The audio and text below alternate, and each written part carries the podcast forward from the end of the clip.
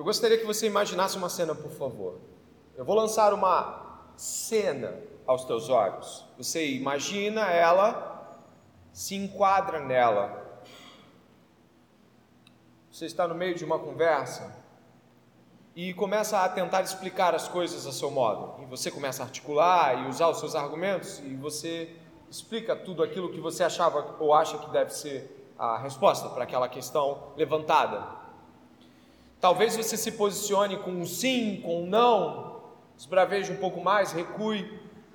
Talvez decida se omitir diante da situação e falar: não, deixa para lá. Ou mesmo decida diante de outro ou de outra coisa, ou de um convite, ou seja lá do que for, não aparecer no local ou deixar de ir alguns instantes depois dizer, puxa vida, será que eu deveria ter ido ou não?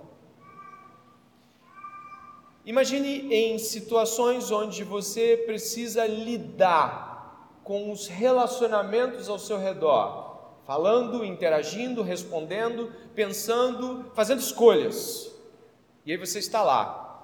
E você chega em casa e no outro dia, pela graça de Deus, somente por ela, Deus levanta alguém que te chama. Talvez te chame um pouco mais brabo, ou talvez te chame calminho, mas te chame num canto e fale: O que, que aconteceu com você? E aí você fica meio assim, né? Às vezes pego de surpresa diante disso. Por que você fez isso ontem? Por que você se omitiu assim? Por que você falou daquele jeito? Por que se posicionou de tal forma? Por que se escondeu diante do assunto? Por que não veio? E aí a pessoa pode emendar algo que talvez não seja aquilo que você esperava ouvir e que dói bastante, incomoda demais. Creio que você se comportou de modo imaturo diante de tal situação. Olha, eu não sei quanto a você, mas eu já ouvi isso bem na lata assim, desse jeito, com, com esse negócio todo de maturidade no centro do imaturo. O primeiro impacto, e aí eu peço que você empaticamente decida se enquadrar dentro desse aspecto, é de ofensa. Maturidade, quando ela vem diante logo depois de um julgamento, é, ela ofende você. Ser chamado de imaturo ofende, ou não? Ou você acha que não, pode continuar. Eu até estava esperando que alguém viesse hoje falar comigo o quanto eu fui infantil diante daquela situação. Não, ninguém faz isso. A gente quer ouvir que a coisa fluiu bem, você se posicionou muito bem, sua fala foi muito equilibrada, muito elogiosa. Na verdade, você deixou um ambiente melhor do que quando você não estava. Mas às vezes, ou muitas vezes, não é isso que eu ouço, e às vezes não é isso que você ouve, e me preocupa o fato de não ter ninguém perto de você trazendo luz a falas tal como: sua posição não é madura, seu modo de interagir com as relações é imaturo. Pesado esse discurso, não? Espero que você tenha entrado nele e pensado profundamente nele. Dou continuidade à temática que na semana passada foi iniciada pelo nosso irmão Adonias, que tratava do amadurecimento ou da maturidade de Filemão, e trago hoje aqui uh, uma continuação que, pela graça de Deus, propõe-se a analisar a maturidade de Paulo em face aos relacionamentos e desafios que ele vai ter de encontrar ao traçar todo esse discurso da epístola. E a pergunta que eu gostaria de fazer a você é: você já ouviu esse tom forte de você é imaturo? Você costuma ser corrigido é, pelas pessoas cristãs ao seu redor quanto a posições ou omissões Olha, se isso não costuma acontecer, não é porque você é maduro, não. É porque está faltando proximidade ou está faltando abertura para que você se descubra como qualquer pessoa, como qualquer cristão, carente de amadurecimento, de correção. E a ausência dessas falas não denota maturidade, porque inclusive a maturidade também é algo que é elogiado quando está diante de nós. A gente percebe alguém que consegue lidar com, com de, de forma matura, maturada. Então eu começo perguntando: como está o seu diálogo ou os seus desafios com a maturidade? Gostaria que você pudesse refletir sobre isso à luz de Efésios, capítulo 4, verso 1 a 14. Não precisa abrir se você não quiser, porque talvez você não tenha um parâmetro para maturidade. E aí eu começo a falar, né, e maturidade fica. Talvez você tenha esquecido do sermão passado e eu quero que você lembre. Mas se você não tiver lembranças desse ponto em específico, eu gostaria que você pudesse tomar esse parâmetro aqui por maturidade Dê uma olhada. Ele mesmo concedeu uns para apóstolos, outros para profetas, outros para evangelistas e outros para pastores e mestres, com vistas ao aperfeiçoamento dos santos, para o desempenho do seu serviço, para a edificação do corpo de Cristo, até que todos cheguemos à unidade da fé e do pleno conhecimento do Filho de Deus. Continua, por favor. Ao estado de pessoa madura à medida da estatura da plenitude de Cristo, para que não mais sejamos como crianças, arrastados pelas ondas e levados de um lado para o outro por qualquer vento de doutrina, pela artimanha das pessoas, pela astúcia com que induzem ao erro. Maturidade é como as pessoas pensam, desejam, agem e reagem na dimensão apropriada da estatura de Cristo Jesus. Maturidade é estabelecida não por vivi mais, vivi menos. Passei por muitas experiências, tive muitas experiências, não é isso. Maturidade não é o que se propõe o mundo dizer maturidade como muito bem foi colocado no sermão anterior, um monte de falas que nós desqualificamos como etos para maturidade. Maturidade é pensar, desejar, agir e reagir na medida de Cristo, na estatura de Cristo. Porque se você não busca isso, o que está acontecendo é que você é uma criança levada por qualquer onda de pensamento, levada pelo seu coração, ventos falsos de doutrina, e obviamente, sem dúvida nenhuma, a estatura de Cristo é uma estatura elevada. Ninguém está dizendo que a maturidade é um botão que se aperta depois de um culto e, e ejeta-se, joga-se fora a imaturidade, fica-se com a maturidade. Não. Mas o que o apóstolo Paulo diz aqui é de que Deus deu ofícios de pessoas corrigindo e instruindo a igreja, deu uma olhada ali, apóstolos, profetas, evangelistas, pastores e mestres. E por que ele fez isso? Para que essas pessoas possam edificar o corpo de Cristo e através do conhecimento de Cristo, conhecimento tanto aquele que muda a mente quanto aquele que muda o coração, e por isso não é só novas palavras no seu dicionário teológico, não é isso? É realmente o conhecimento daquele que encarna o conhecimento, e isso vai para o lado de fora como maturidade. E aí deixa de ser criança. O autor de Hebreus exorta as, as meninices de quem ainda toma leite e não come alimento sólido. Paulo fala isso para a igreja de Corinto também, de que não tem como passar à frente na lição da vida, porque eles ainda são meninos. Então eu, eu, eu exorto a todos nós aqui essa noite. O pastor não vai apontar o dedo para um lado sem apontar para o outro. Eu exorto a todos nós esta noite que caso você decida achar que já é maduro o suficiente para que eh, você não tenha que ouvir um sermão sobre avanços e maturidade, não, não tem problema, não se sinta ofendido, você pode levantar e pode ir embora e tá, não, eu já fechei meu pote de maturidade, já está tudo resolvido, eu não preciso mais, eh, eu, eu já estou maduro. Mas eu gosto muito de pensar em Paulo em Filipenses capítulo 3 depois que abandonou um monte de coisa, abandonou a vida, os sucessos do mundo, ele fala o quê? Não que eu tenha alcançado, mas eu o quê? sigo para o alvo. E ele vai dizer depois, logo lá no final do capítulo 3, que a busca desse prosseguimento é a maturidade. Essa palavra está escrita no final do capítulo 3 de Filipenses. Estamos buscando a estatura de Cristo. E se você veio aqui esta noite e não está buscando a estatura de Cristo, você é muito imaturo, é imaturo o suficiente para dizer que já está pronto. Olha aí como pode ser isso.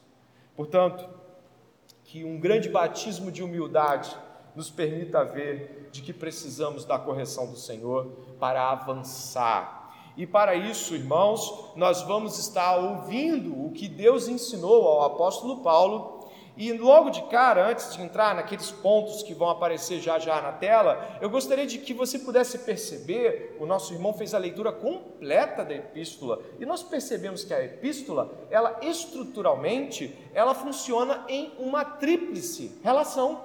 É. Paulo com Filemão, Paulo com Onésimo e Filemão com Onésimo. Essa tripla cadeia de relações está o tempo todo sendo permeada por considerações, por falas. Então, no meio de tudo isso, o cerne da carta é uma intercessão de Paulo para que Filemão receba Onésimo, o escravo que fugiu, de um modo diferente de que todos, talvez, todos os senhores de escravo recebessem. E para isso eu peço que você incline o seu coração diante das Escrituras, onde nós vamos estar trabalhando três aspectos essenciais dessa busca por maturidade esta noite. Vão estar aparecendo aqui, um pouquinho cortado, mas a gente ajeita, tá bom? Está ali, ó, dando ordens para uma obediência em amor. Esse é o primeiro ponto que eu gostaria que você pudesse entender em como é que um líder maduro consegue transmitir essa realidade desta forma. Um líder maduro amplia a visão de seus liderados. E por último, a maturidade cristã sempre refletirá a Cristo. Esses são os três pontos que o sermão desta noite, no melhor estilo batista, né? sermão de três pontos, eu peço que você venha comigo até o verso de número 8, onde vamos iniciar essa jornada entendendo de que modo o apóstolo Paulo, um líder é, é, de, de alto né, nível da igreja cristã do primeiro século e até hoje para nós uma grande referência, como é que ele dá ordens em amor? Olha, vamos ver isso. Verso de número 8 diz assim: Pois bem, ainda que eu sinta plena liberdade em Cristo para ordenar a você o que convém ser feito, prefiro, no entanto, pedir em nome, você completa, do amor, sendo que sou Paulo, o velho, né? Aí o presbítero, mas aqui mais apontando para a idade mesmo. E agora também prisioneiro de Cristo Jesus. Faço um pedido em favor do meu filho Onésimo, que gerei entre algemas. Antes ele era inútil para você, atualmente, porém, é útil para você e para mim. Infelizmente, algumas pessoas podem trabalhar sempre com extremos quando querem está se relacionando com os outros. Algumas pessoas acreditam que uma fala objetiva, direta, sem muitas coisas e firulas, é o melhor para a comunicação. Eu falo direto, falo reto e todo mundo entende, a pessoa entende, está tudo resolvido. Infelizmente, também há outras pessoas que buscam falar de um modo uh, a não dizer. Sabe? A pessoa falou um monte de coisa e no final das contas você não sabe se ela é sim ou não, se ela diz para você fazer alguma coisa ou não, se ela está ofendida ou não, está tão preocupada de manter um ambiente dialogal que perde a objetividade e a comunicação se esvai em subjetividade. Tanto a extrema objetividade quanto a extrema subjetividade não parecem ser o caminho de Paulo na epístola. Se você observar, e o verso 8 volta aos nossos olhos, nos remete este olhar, o apóstolo Paulo ele contorna a sua fala entre diretrizes muito claras e palavras que buscam trazer o ambiente adequado para a verdade. A liderança amorosa de Paulo não tinha lugar para enrolação, mas era um lugar de um pouquinho mais de palavras do que os mais objetivos talvez gostem mas com certeza clareza demais que ofenderia os menos objetivos, os mais subjetivos. Eu gostaria que você pudesse observar o verso 8. Ele diz: Olha, eu tenho liberdade, dá uma olhada, eu tenho liberdade para ordenar a você. Está vendo isso? O que convém para ser feito. O que ele está dizendo basicamente é: Olha, eu posso falar como quem manda.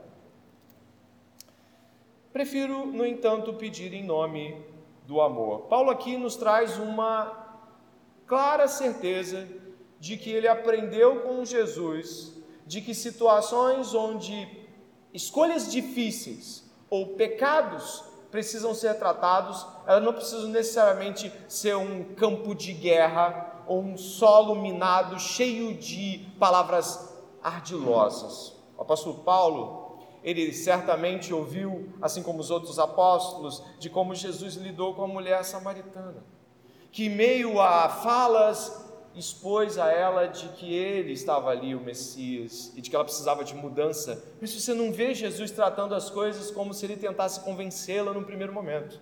Na verdade, ele vai conduzindo-a a um ponto onde ela mesma confessa: Não tenho marido. De forma igual, nós vemos Pedro que traiu Jesus deliberadamente, o negando três vezes, ser abordado por um Jesus na fogueira que basta fazer três perguntas para desmontar Pedro.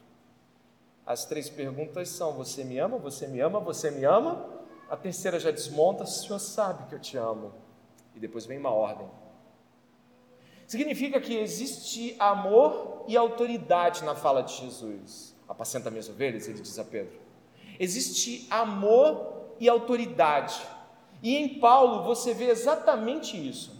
Ele diz: Eu tenho autoridade para, mas traçarei o caminho do amor.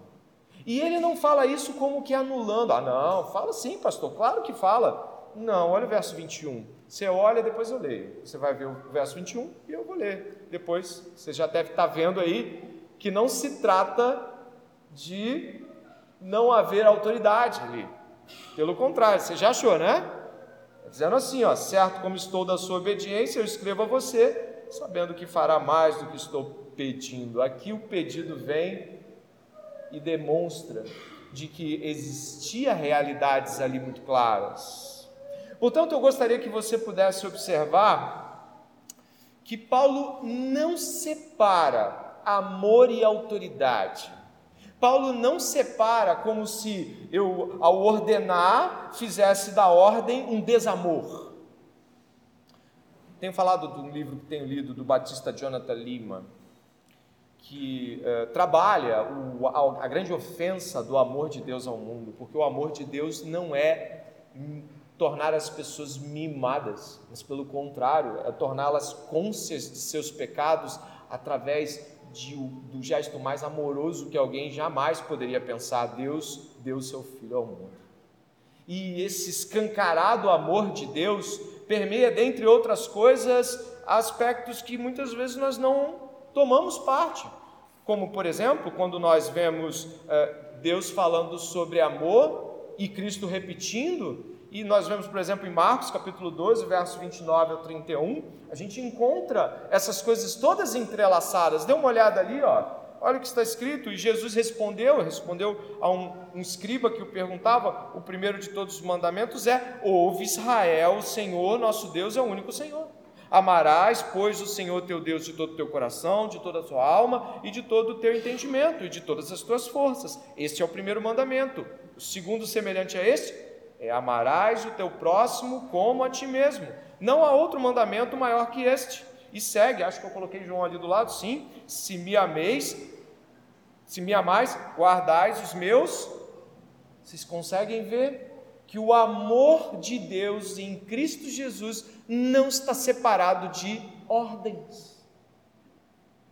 Nós é que neste tempo geramos através de uma sociedade que não suporta hierarquias e autoridades, aversão a ordens, aversão à autoridade, aversão à correção, disciplina e tudo mais. Mas nós não estamos diante de um Deus que concorda com isso. Por isso, eu gostaria que você pudesse ver que Paulo está preocupado em deixar clara a posição de autoridade. Mas existe um problema, e ele não é um problema pequeno. E por isso, sem dúvida nenhuma, Não existe ética ou ordem sem o amor. Paulo está preocupado porque Onésimo fugiu de Filemão. Como você sabe, o enredo da história é de que esse escravo fugiu desse senhor. E logo a, a fuga trouxe é, problemas. Talvez trouxe prejuízos financeiros, antes que você diga, mas escravidão tem que fugir mesmo. Como foi assinalado semana passada e muito sabiamente, muitos casos de escravidão eram preferíveis à, liberdade por conta de tratamentos, de comida, de moradia e de toda uma acomodação que, se você fosse livre no Império Romano do primeiro século, você não tinha garantias. Dependendo para quem você era escravo, a vida não era tão difícil quanto você imagina. Mas ele foge. Então existe uma ruptura relacional. Não dava para mandar só, tinha que trabalhar o coração daquele que ia receber a ordem. E por isso, Paulo não receberia a obediência de Filemão se não fosse livre. Olha que coisa magnífica você encontra no verso 14 da epístola. Diz assim: Mas não quis fazer nada sem o quê? Você já viu aí, não é? Sem o seu consentimento, para que a sua bondade não venha a ser como que uma obrigação, mas algo que é feito de livre não existe lugar no amor sem que a disposição interna de obedecer seja genuína. O que isso não significa?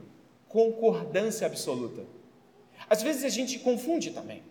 Eu tenho que concordar com tudo para obedecer. E isso é um outro problema, porque algumas coisas que a gente precisa concordar em fazer não sem, nem sempre vão estar eh, bem acomodadas no esteio do nosso coração. Se você observou a carta, Paulo não está perguntando se Filemão concorda. Você percebeu isso também? Ele está assim: se você concorda, você faz. Não, ele está dizendo diferente. Ele está dizendo: se você livremente obedece isso sem que isso seja uma coerção a você, faça isso. Paulo está preocupado com um tipo de coração que obedece por amor. E a obediência por amor, ela é muito diferente de obediência por obediência. Porque obediência por obediência pode ser por medo, né? Eu não obedeço, o que, que ele não vai fazer? Pode ser por é, ignorância, ah, eu não sei o que pensar, melhor obedecer. Pode ser obediência por é, troca, eu obedeço, mas também ele depois, entendeu? Faz aquele negócio. Mas essas não são as obediências bíblicas. A obediência bíblica é uma obediência onde a estrutura de autoridade, ordem, pedido, amor, uh, favor, está tudo misturado. Paulo não faz assim, eu vou separar as coisas. Tanto é que no final ele fala, eu espero que você obedeça. O amor sempre é uma resposta ao amor de Deus. Eu gostaria de trazer isso numa definição maior um pouquinho, né? Karina vai nos ajudar aqui. Observe comigo esta frase. Amar é uma ação graciosa, madura, sem interesse, repleta de afetos por Deus e que age sempre como resposta ao modo como Cristo nos amou primeiro. Amar alguém deve ser sempre uma resposta nossa ao amor de Deus e não uma resposta nossa ao amor de outros por nós. Nós o amamos porque ele nos amou. Nós amamos uns aos outros porque ele nos amou primeiro. Nós amamos os inimigos porque ele nos amou primeiro. Logo, a base para o amor não é o amor do outro, porque senão não é amor, é troca de interesse. A base do amor é uma resposta ao amor. Nós amamos porque Ele nos amou primeiro. Ao compreender essa realidade, nós começamos a perceber que muito daquilo que a gente espera amar as pessoas tem a ver com os movimentos interessantes, animados, gentis que elas nos oferecem. Me tratou bem, eu amo. Me tratou mal, uh, fecha o rosto. Me tratou bem, cumprimento. Me tratou mal, uh, tranco a cara. Mas por que isso?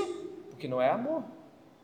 Se Cristo nos ordenou a amar os nossos próprios inimigos, o que dirá da própria igreja, por exemplo? Que aqui o trato é na igreja. Como pode um irmão não ir na direção do outro? Se a base do amor é o amor de Cristo por nós e a nossa resposta é o amor nosso por Ele e pelos outros, como não amar os irmãos? Como não amar os inimigos? Até porque a Bíblia nos orienta claramente a compreender que éramos inimigos de Deus quanto a entendimento. Não é isso que está escrito nas Escrituras? Inimigo de Deus quanto ao entendimento. Colossenses, estamos aí estudando, fala sobre isso. Nós éramos inimigos, significa a nossa compreensão em relação a Deus não era simplesmente de neutralidade, mas antes da fé, nós éramos contra Deus, nós éramos inimigos de Deus. Por isso, eu não vou é, deixar isso mais é, é, esticado e eu paro aqui para já passar para o segundo ponto do sermão, mas oriento você a pensar que o apóstolo Paulo está falando sobre amor e não é sobre necessariamente o amor que Filemão tem dele. Não é assim, do jeito que você me ama, responde a isso. Não, em nome do amor de Cristo. O amor é esse o amor evocado pelo apóstolo. E isso faz dele uma liderança madura, porque ele não fica de joguetes. Ele põe um ponto mais alto do que os dois e fala: Isso deve ser feito em nome de Cristo. E isso define as coisas. Você deve amar os ímpios e, e, e, ir na direção deles e pregar, mesmo que eles te apedrejem, porque você ama Cristo, uma resposta a Cristo. Você deve amar uh, chefes difíceis no trabalho, professores arrogantes na faculdade, ou mesmo qualquer outra pessoa que traga ofensa a você, irmãos que às vezes são iracundos, ainda não sabem dominar a ira, irmãos que são ásperos, às vezes é, estão aprendendo ainda a falar. Por que você continua amando? Porque ele te amou primeiro. Se isso não resolver, não há nada mais que seja dito que vai resolver. E é por isso que Paulo em uma visão madura de amor, nos coloca contra a parede e nos aponta o amor de Cristo como justificativa. E ele diz no verso 9: prisioneiro de Cristo. E onde eu gostaria que você pudesse agora continuar compreendendo esta realidade tão profunda, é de que o amor de Paulo é, pela igreja, por Onésimo, por Filemão, é o amor de Cristo. Mas a tarefa de Paulo com Filemão não é pequena. Além de fazer a petição por, por Onésimo, para que ele possa tratar o escravo, e a gente já vai ver como, tem que, que ele está pedindo para tratar o escravo, ele também tem uma tarefa como liderança, que é uma tarefa das mais difíceis. E se você ah, eu não sou líder de nada. Olha, o tempo vai passando, Deus vai colocando gente para que você cuide. Não, não, não, não haja por excusado, seja no casamento, ou seja no trabalho, ou primazmente a gente sempre na igreja vai estar avançando como cristãos e inevitavelmente vamos estar sendo modelos e orientadores de outros. Então, não vem com essa de esse papo para os líderes da igreja. Não. Em algum momento Deus vai colocar alguém e você vai ter que dar direções para alguém. Por isso, uh, um trabalho duríssimo, e esse é o segundo ponto do sermão, é de que Paulo, além da petição por Onésimo, tem também a tarefa de, como líder, ampliar a visão de Filemão. Sabe o que, que um bom líder faz, né? Você chega com uma coisa desse tamanho e aí ele estica para cá, estica para cá, estica para cá. Eu mas eu não sabia que a coisa era desse tamanho, eu pensei que era isso. Uma liderança madura um cristão maduro, ele, ele tem capacidade de tornar maior tanto o problema quanto a solução, claro. Ele mostra aquilo que não estava à vista. E é aqui que nós vamos estar agora, porque Paulo vai deslocar o eixo de visão de Filemão para vários aspectos, e é óbvio, diante dos nossos olhos também. Eu gostaria que você pudesse observar algumas comunicações textuais aqui nesta carta, a começar no verso de número 2, e eu peço que você me acompanhe nessa pequena jornada na própria carta. O verso de número 2 é, aponta que uh, Filemão ele recebe o que em casa? O que, que acontece na casa dele? O que, que se reúne na casa dele? Hã? Pode falar. Uma igreja. Fortes indícios de que ele seja até mesmo presbítero, ou uma liderança com certeza daquela comunidade. Tem uma igreja que se reúne na casa dele. Paulo chama atenção.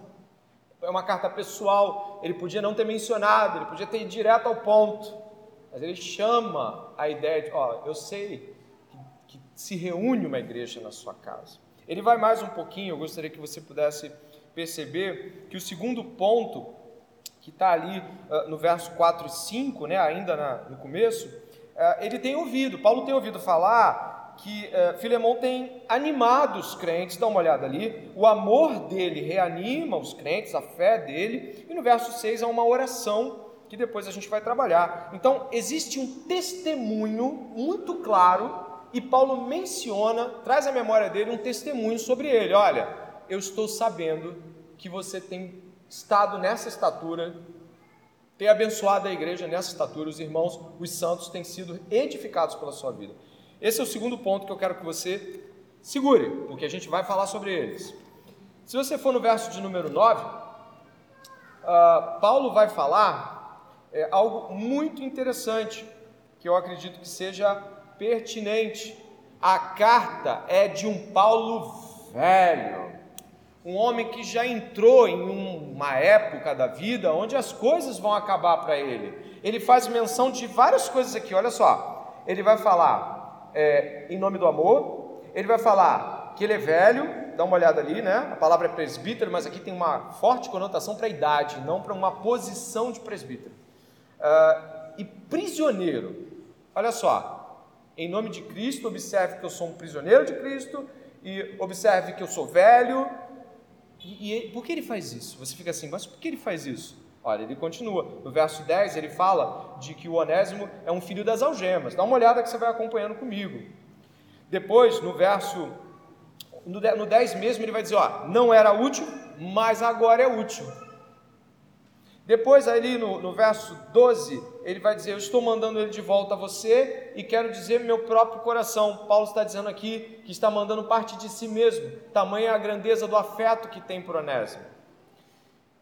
O verso é, é, 12 termina para nós dizendo o seguinte: Paulo, ele traz a expressão para Filemão de que Onésimo e o próprio Filemão não são só duas pessoas, eles representam mais do que isso. Filemão representa um líder que vai ter de fazer uma escolha pela igreja, uma escolha que vai além dos horizontes de Onésimo me fez mal, eu vou fazer o que eu tenho que fazer. E ele mostra também o seguinte: olha, Onésimo vale muito para mim, é filho de algema, e depois você vai ler que, que ele serve Paulo na, na, na cadeia. Ele está ampliando a visão dos personagens. Ele está dizendo: cuidado com o que você vai fazer. Você é muito para essas pessoas. Sua decisão quer dizer muito para elas. E vai dizer o seguinte: cuidado com o que você vai fazer com Onésimo. Ele quer dizer muito para mim. Isso é um alargamento de visão, porque quando a gente está cego de justiça própria, eu já estive, você já esteve também, a única coisa que a gente quer ver é a nossa justiça. E existe algo aqui para ser posto em ordem. Mas Paulo alarga a visão. Vai dizer o seguinte: para de olhar só para o problema. Olha o tamanho que é você hoje nessa comunidade e olha o que é esse Onésimo. Ele não é mais aquele escravo só. Tem mais coisa para você pensar sobre ele. E por último, ainda nesse tomo, eu gostaria que você pudesse perceber o verso 11. Antes ele era inútil para você, atualmente, porém, é útil para você e para mim. E os versos 16 e 17, onde diz assim: é, eu vou pegar do 15. Talvez ele não, não tenha sido afastado de você temporariamente, a fim de que você o receba para sempre, não como escravo, mas muito mais do que escravo, como irmão caríssimo, especialmente de mim e com maior razão de você, quer como ser humano, olha, preste atenção, ele está fazendo uma evocação à humanidade da coisa, até a ideia de valor do ser humano quer como irmão no Senhor. Os comentaristas apontam aqui que esse ponto de quer como ser humano tem a ver com a possível surra que ele talvez receberia. Agora, orienta a tua mente a pensar. Paulo está trazendo uma série de alargamentos.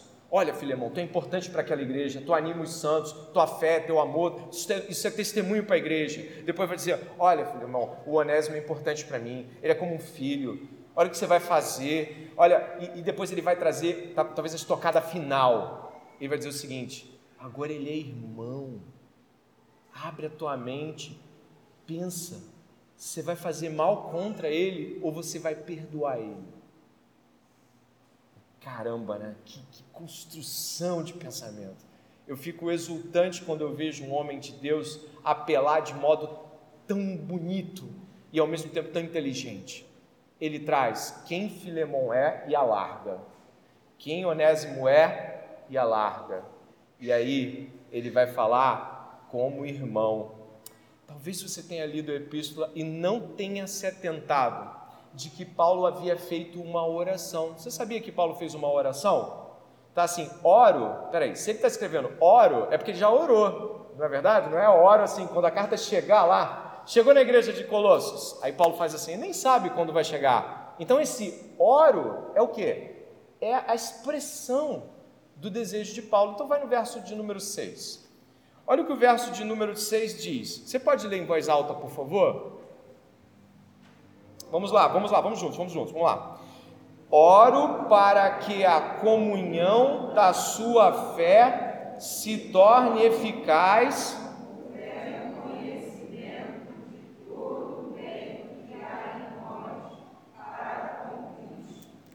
A palavra coinonia, a palavra é comunhão. Paulo ora para que Filemão avance em comunhão. O apelo final, o apelo final é o seguinte: Olha, você não vai poder fazer isso em nome da comunhão cristã.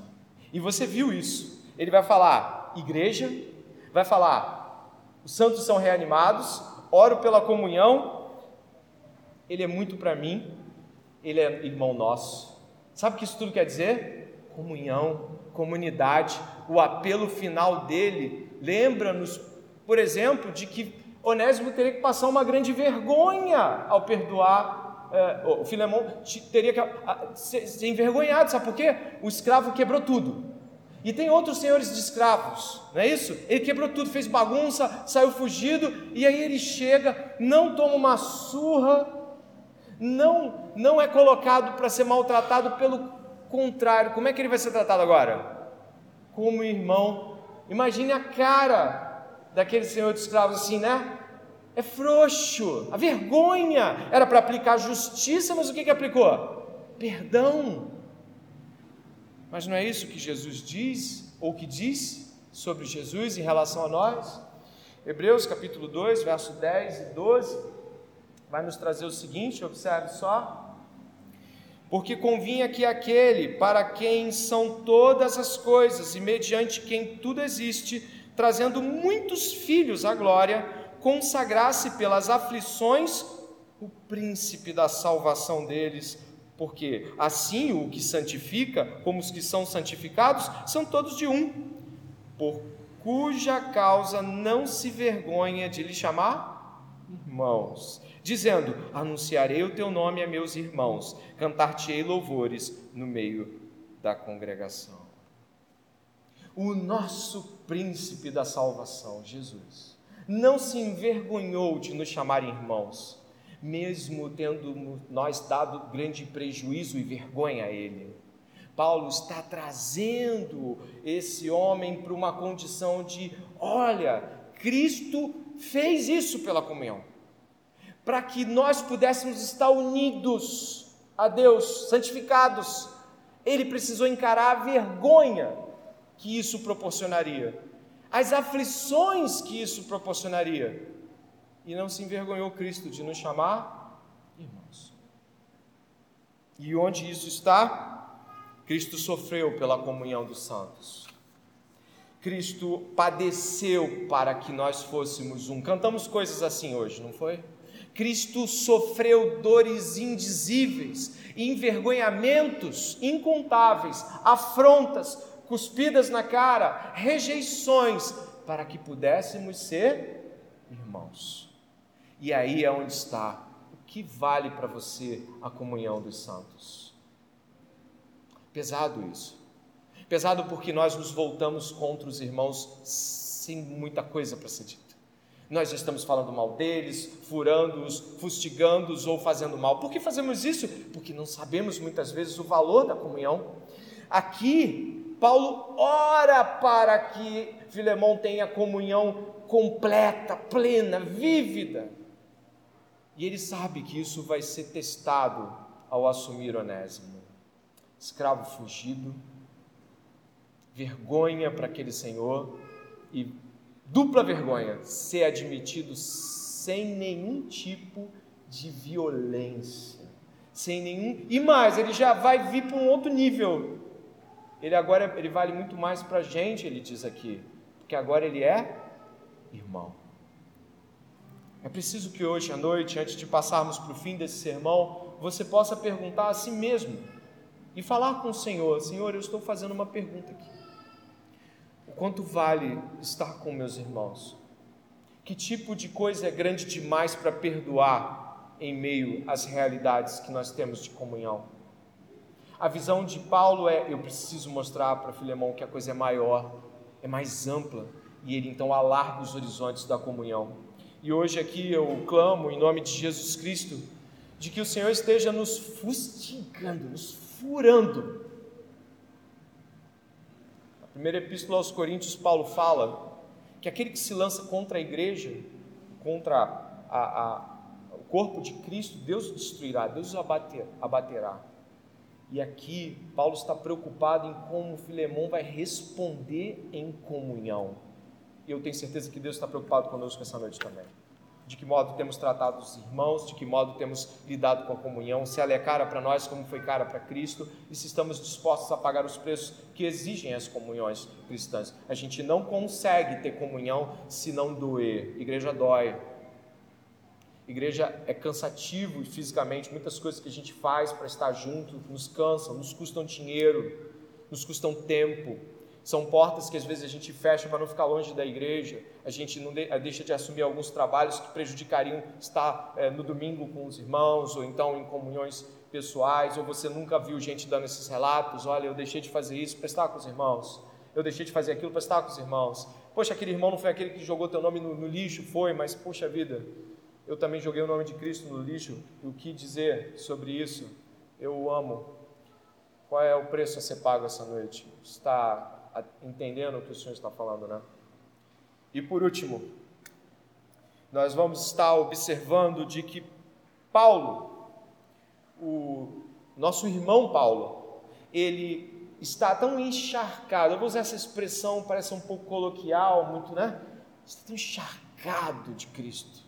Ah, Cristo corre pelas suas veias, né? já não é mais ele que vive, Cristo que vive nele, de tal forma que você vê que frases vão aparecendo e é claramente Jesus explícito para nós ali. Claro, se estivéssemos com Paulo, veríamos seus pecados, veríamos seus erros, suas falhas, ficava tudo na, na cara da gente. Mas é inevitável olharmos para cá e vermos Cristo nesse final agora. Quando ele, no verso 18, ali, no verso.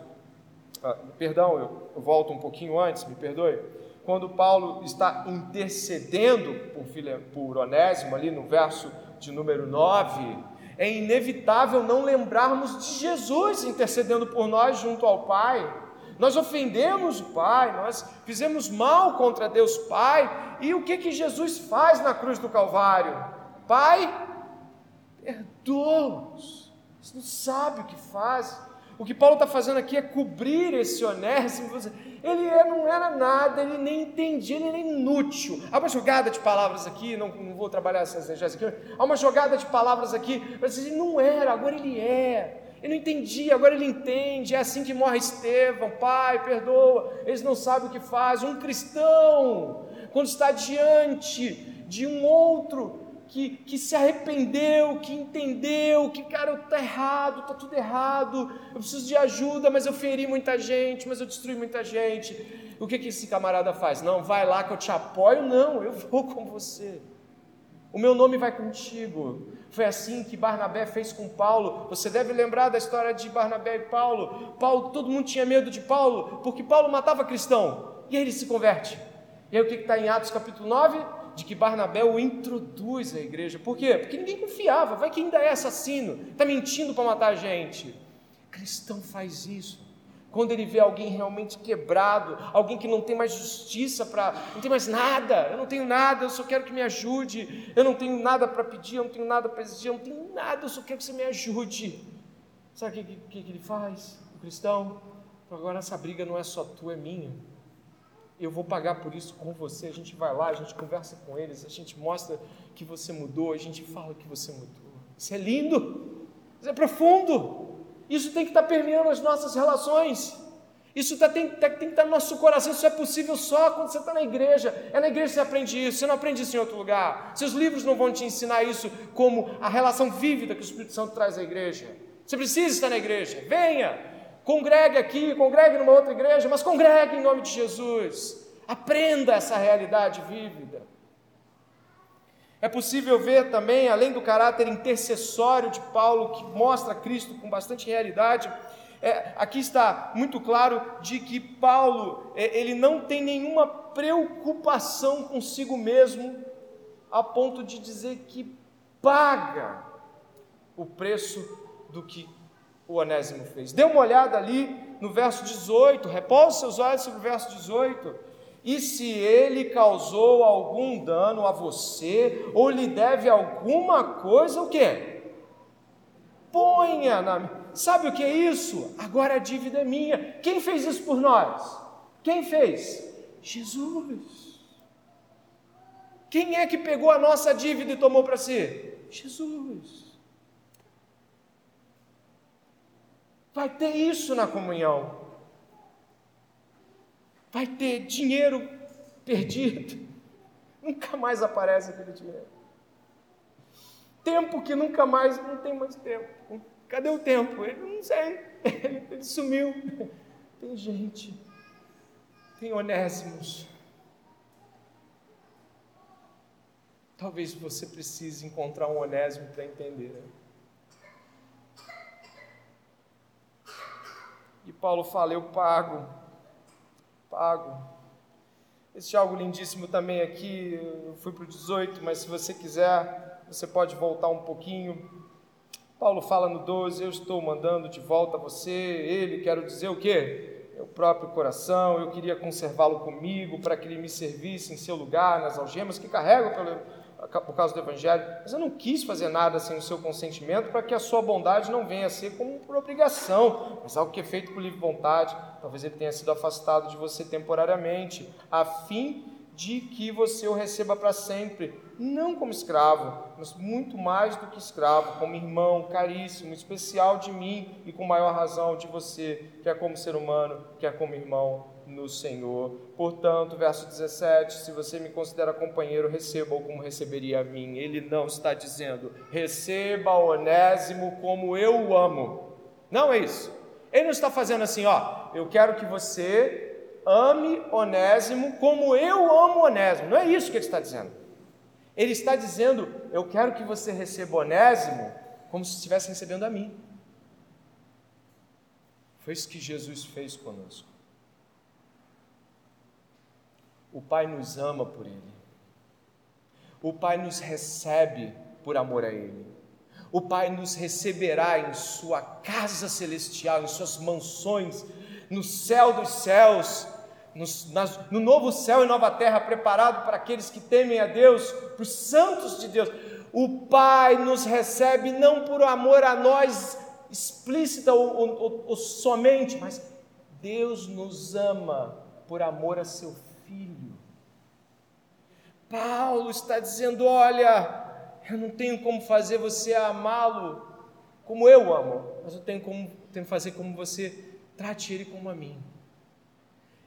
No mundo antigo, isso tinha um caráter de assumir responsabilidades. É como se você estivesse enviando você em outro. É como se você estivesse assumindo que as coisas que aquela pessoa vai fazer vão cair na sua conta. E por isso que ele fala de conta depois. Sim, o Pai nos recebeu. E tudo que fizemos caiu na conta de Jesus. E precisamos entender como amar, senão será impossível. E por último, assim como Cristo Jesus, Paulo paga porque ele está querendo cancelar o escrito de dívida que havia contra Onésimo, não é? É isso que está escrito em Colossenses capítulo 2, né? acho que eu coloquei aqui, eu não coloquei, não tem nenhum problema, eu digo em voz alta, e a vós outros que estáveis mortos pelas vossas transgressões e pela incircuncisão da vossa carne, ele vos deu vida juntamente com Cristo, perdoando todos os nossos pecados, e cancelou o escrito de dívida que consistia em ordenanças, e o que nos era contrária, ele a removeu completamente, pregando-a na cruz. Verso 20, dê uma olhada. Sim, irmão, que eu receba de você no Senhor este benefício. Reanime o meu coração em Cristo. Certo como estou da sua obediência, eu escrevo a você sabendo que fará mais do que estou pedindo.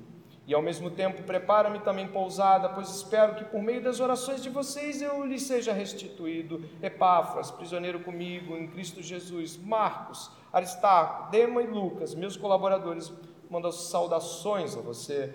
A graça do Senhor Jesus Cristo esteja com o espírito de todos vocês. Paulo termina num tom de sei que você vai obedecer. Mas por quê? O amor é uma escolha, mas é também uma ordem. Aquele que escolhe não amar, desobedece a Deus. O amor é uma escolha, sim, mas não há escolhas que agradem a Deus fora do amor. E esta noite, talvez você me traga alguns motivos pelo qual o seu coração permanece endurecido contra a igreja, a pessoas, que seja lá o que for. Ou talvez você traga em seu coração preocupações em amar as pessoas e elas te decepcionarem eu gostaria de retirar essas preocupações. Elas vão te decepcionar. Ponto, está resolvido. Mas esta noite também eu clamo a Deus em Cristo Jesus que o amor maduro de Paulo, a liderança madura de Paulo, o cristianismo maduro de Paulo possa ter questionado a nossa imaturidade e o nosso modo de se relacionar com o que achávamos que era amor, que não tinha nada a ver com amor. E eu gostaria que você orasse comigo neste momento, pedindo perdão a Deus por não estar amando as pessoas que você deveria amar, estar as maltratando com pensamentos, palavras, seja lá o que for, ou mesmo ainda não tenha se entregado ao amor, como Paulo ordena, o amor comunitário da igreja. Que desculpas daremos esta noite? Não há desculpas. Ore comigo, por favor.